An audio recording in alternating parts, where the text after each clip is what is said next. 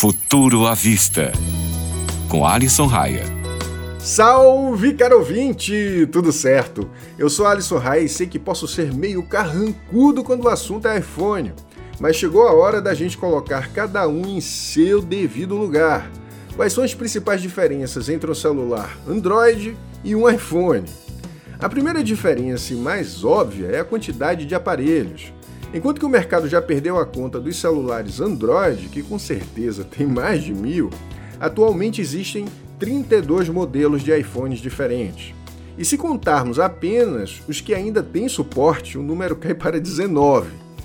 E aí já é uma diferença secundária. Muitos desenvolvedores de aplicativos preferem produzir apenas para o iOS, já que a chance de incompatibilidade é bem pequena. A segunda diferença é o preço.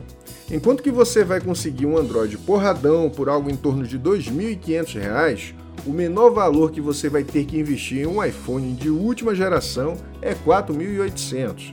E olha que eu estou sendo bem conservador nos valores. A última diferença é o suporte, e aqui a maçã vence.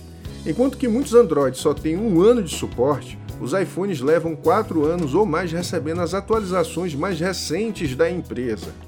É, o ecossistema da Apple é imbatível, não tem como negar. As comparações não param por aí, mas eu levaria o dia inteiro falando delas e ficaria muito cansativo. No mais, a escolha final é sempre do usuário. E aí, gostou da pauta? Me segue no Instagram, o endereço é Tecnofanias, tá? E quero também te convidar para um evento online sobre digital convidei uma galera bacana para falar sobre TikTok, podcasts e marketing com dados. Se inscreva no site vaiforest.com.br. E Forest se escreve igual ao filme.